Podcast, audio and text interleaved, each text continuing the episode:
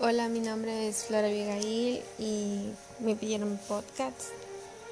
Y no, no estaba segura de lo que quería hablar, entonces pues estaba en Facebook y vi como que noticias de que desaparecían niños y cosas así.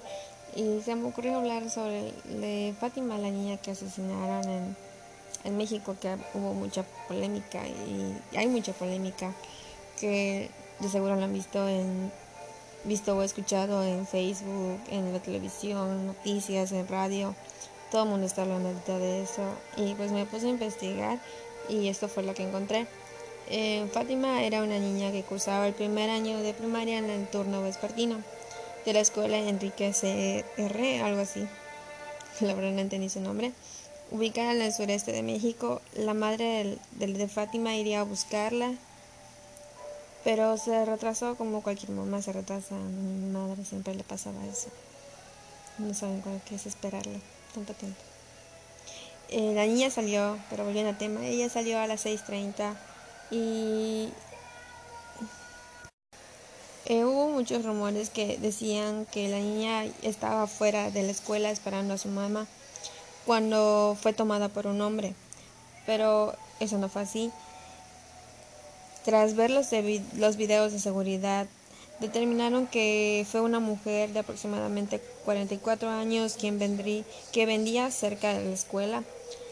La niña no estuvo en la calle, sino que a la niña le entregaron por la escuela a un adulto, a la mujer que es sospechosa y que arrojó la cámara de seguridad. Según dicen que las reglas de la escuela es que un menor que no sea que no se recoja después de 20 minutos será llevado al Ministerio Público, pero eso no será entregado al Ministerio Público, pero eso no se utiliza, eso no pasa.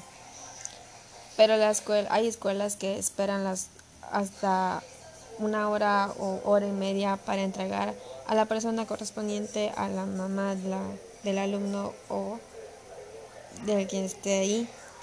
La niña fue encontrada el 15 de febrero en un terreno baldío con huellas de huellas visibles de abuso, violencia y maltrato. Antes de lo pasado se dijo por el DIF que el caso de Fátima no era primera vez, sino que anteriormente la habrían reportado por cosa por causa de violencia por parte de sus padres y pues eso no sé si es como que verdad o el DIF lo dijo para limpiar sus manos o para no decir nada más y meterse más en lo que viene siendo el caso de la niña. Entonces pues es lo que investigué y, y ya pues eso sería todo.